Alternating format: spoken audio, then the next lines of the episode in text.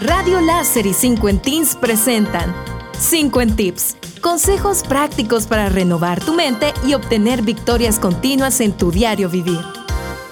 Tu lenguaje de amor es probablemente el que no obtuviste cuando eras niño.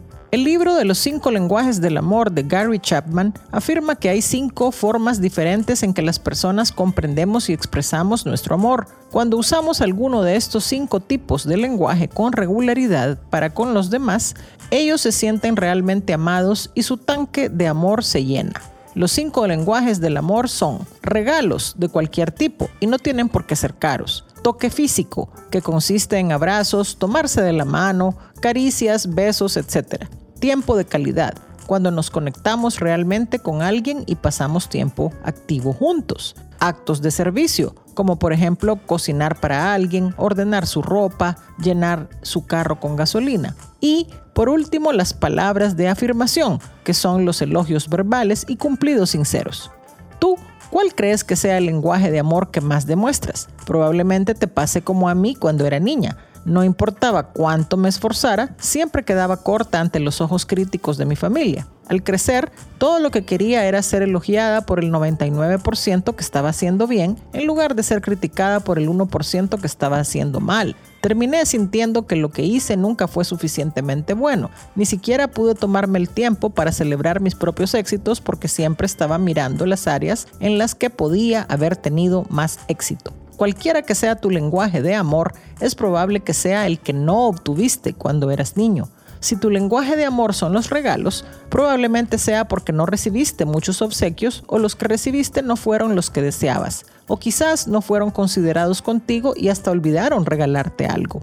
Si tu lenguaje de amor es el toque físico, probablemente tus padres o hermanos no te solían abrazar ni eran físicamente afectuosos contigo. También es posible que hayas recibido un contacto que no te gustó si por ejemplo tú y tus hermanos siempre lucharon o se lastimaron físicamente el uno al otro. Si tu lenguaje de amor es tiempo de calidad, es posible que hayas pasado gran parte de tu infancia solo, ya sea porque eras hijo único o tenías intereses diferentes al resto de la familia, o porque pasaste desapercibido o en segundo plano debido a tener varios hermanos. Si tu lenguaje de amor es actos de servicio, es posible que siempre hayas tenido que hacer las cosas por ti mismo o que hayas tenido que empezar a hacer cosas para ti y por los demás desde muy temprana edad, algo común con los hermanos mayores cuando los padres estuvieron muy ausentes. Si tu lenguaje de amor son las palabras de afirmación, Puede que a menudo fuiste criticado por tus fallas y no escuchaste frecuentes elogios verbales por tus logros.